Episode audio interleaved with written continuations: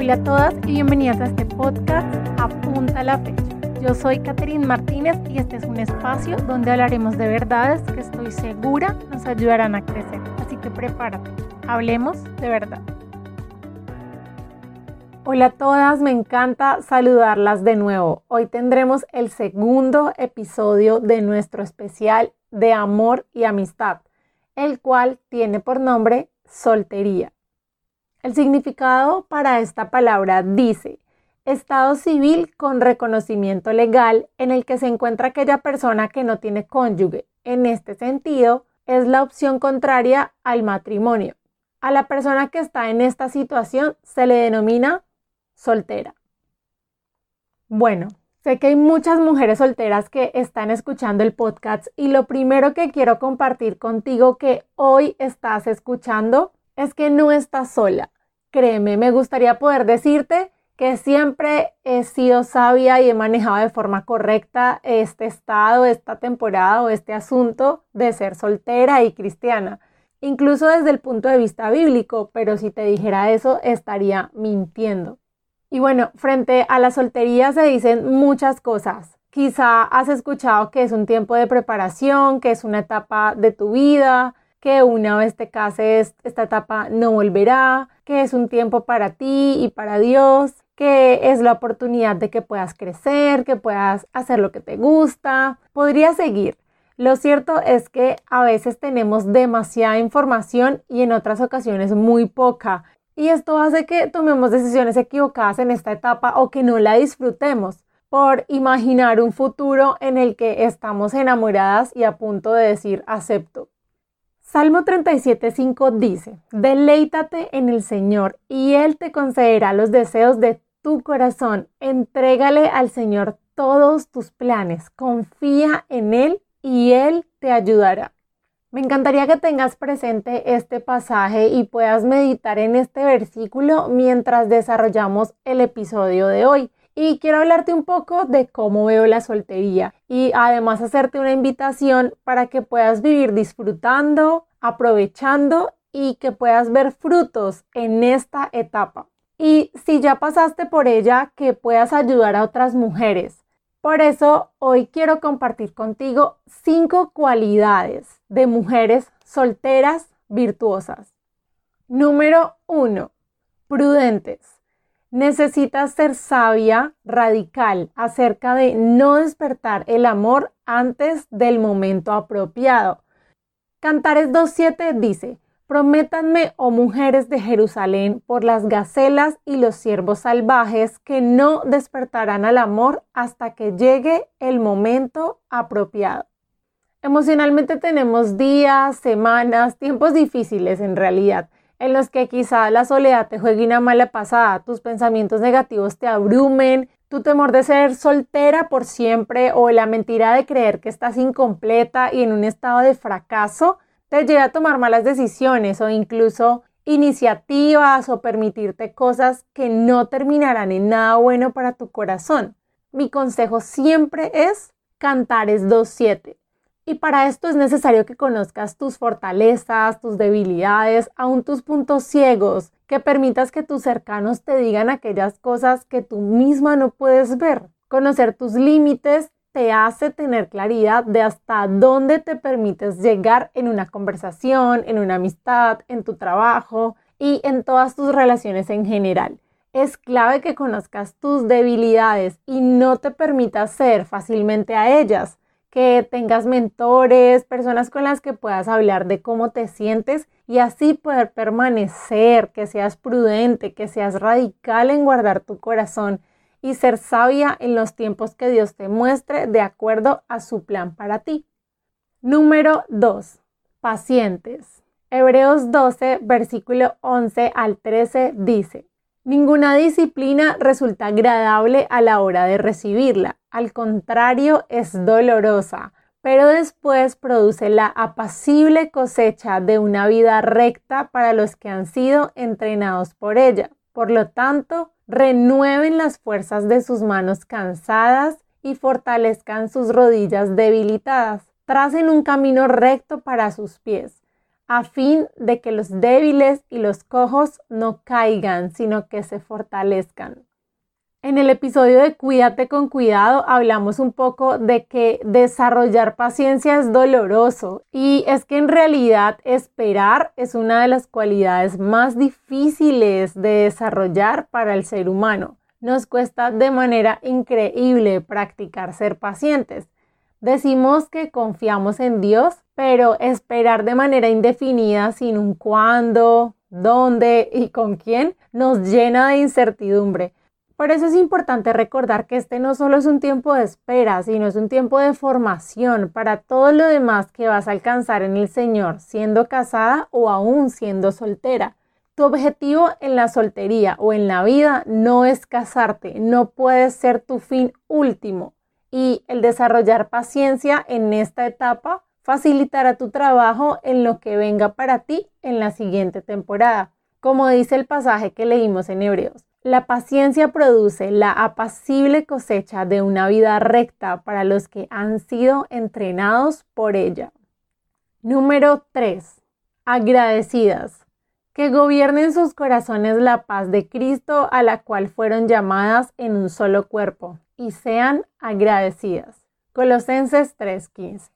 El verdadero gozo no es el resultado de tener todo lo que quiero, sino de recibir con un corazón agradecido todo lo que Dios me da. El hecho es que si no estás contenta hoy con lo que tienes, nunca estarás contenta con lo que piensas que sí lo estarás. Si hoy no eres agradecida con lo que tienes, lo que quieres no te hará estar agradecida.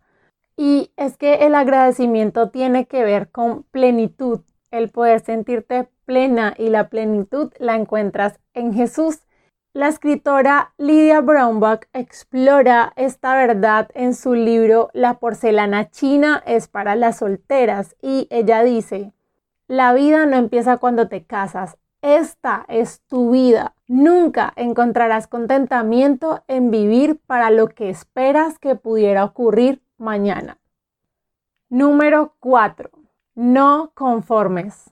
Segunda de Pedro 3:18 dice, antes bien, Creced en la gracia y el conocimiento de nuestro Señor y Salvador Jesucristo. A Él sea la gloria ahora y hasta el día de la eternidad. Amén. Como escuchaste, no conformes. Que tu meta máxima sea conocer cada vez más a Jesús. No te conformes con tener una relación mediocre o poco profunda con Él. Que desarrolles una relación íntima tan profunda que seas sensible a su voz que puedas distinguir fácilmente la voz de Dios de todas las demás que te rodean, que no te conformes con lo que recibes hoy de su corazón, que cada día quieras más de Él, más de su verdad, agradecidas con lo que tienes, con lo que recibes de Dios, pero no conformes en nuestro conocimiento de Cristo y en nuestra relación con Él. Juan 17, versículo 3 dice, y esta es la vida eterna, que te conozcan a ti, el único Dios verdadero, y a Jesucristo, a quien has enviado. Por eso no conformes en tu relación con Dios. Número 5.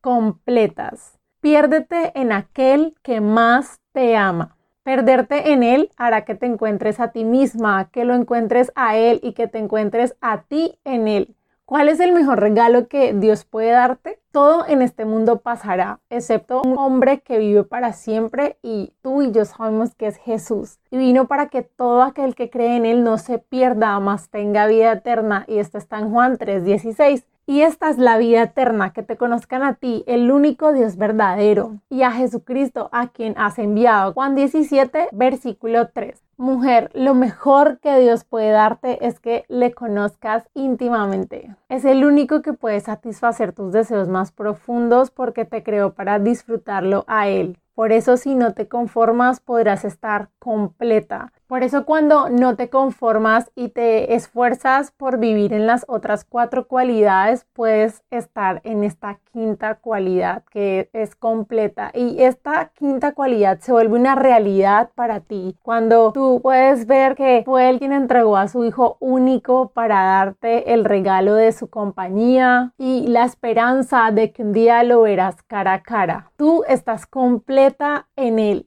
Bueno, y hoy tengo para ti tres recomendaciones adicionales sobre cosas que sería bueno que tengas claro, que medites en ellas y que aproveches esta etapa para definir. La primera es cuáles son tus motivaciones para querer tener un esposo.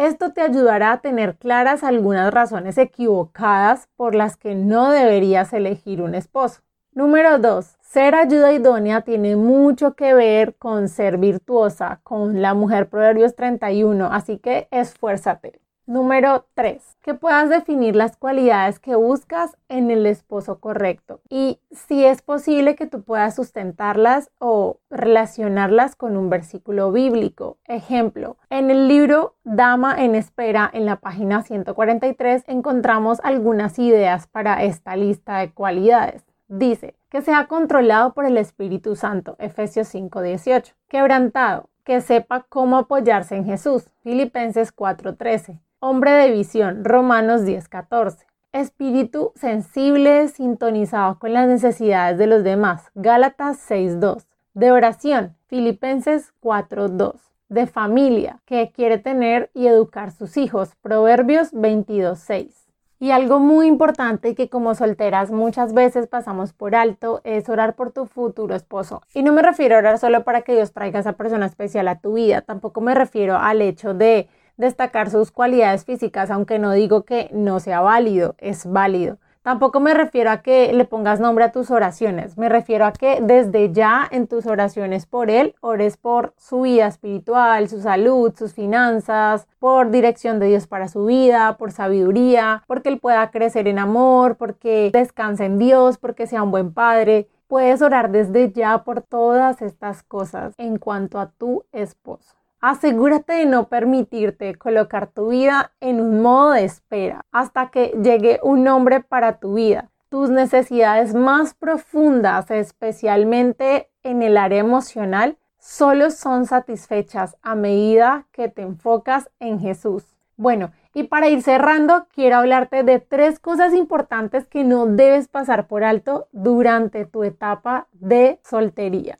Lo primero es el hecho de querer un príncipe para una princesa. Si quieres un príncipe, sé una princesa. Aprovecha este tiempo de espera para crecer espiritual, emocional y profesionalmente. Siempre hay algo en que podemos ser mejores, ser un poco mejor cada día, que siempre seas una mejor versión de ti. Número 2. Ya estás completa. No buscas a alguien que te complete, ni vas a completar a alguien cuando te cases. Vas a tener un complemento y lo serás para él. Pero tú completa ya estás. Número 3. La palabra ayuda idónea está aliada con el Espíritu Santo, nuestro paracletos, el ayudador, o de esa forma lo veo yo personalmente. Entonces, no creo que sea casualidad que la palabra ayuda idónea se use en la Biblia para referirse a nosotras. Creo que es un enorme privilegio que conlleva una gran responsabilidad pero ese privilegio de ser ayuda idónea no inicia cuando te casas. Vive cada día con la premisa de que estás llamada a ser ayuda idónea en tu casa, en tu trabajo, en tu ministerio y claro, ayuda idónea de tu futuro esposo.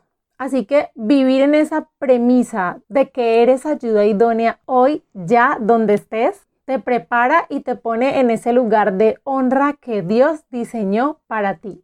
La mujer soltera que entiende el significado de estar completa en Jesús es lo suficientemente madura para ser ayuda idónea.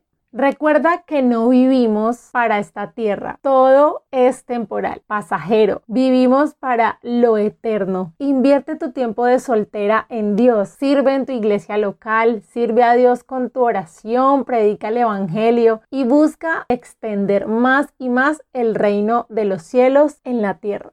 Recuerda que el propósito de la soltería no es buscar un esposo. Bueno, chicas, hemos llegado al final por el día de hoy. Me encantaría saber su opinión, leerlas en Instagram. Espero este tema haya sido oportuno y de mucha bendición para ustedes. Nos vemos en el próximo episodio y recuerda que no puedes apresurar algo que quieres que dure para siempre.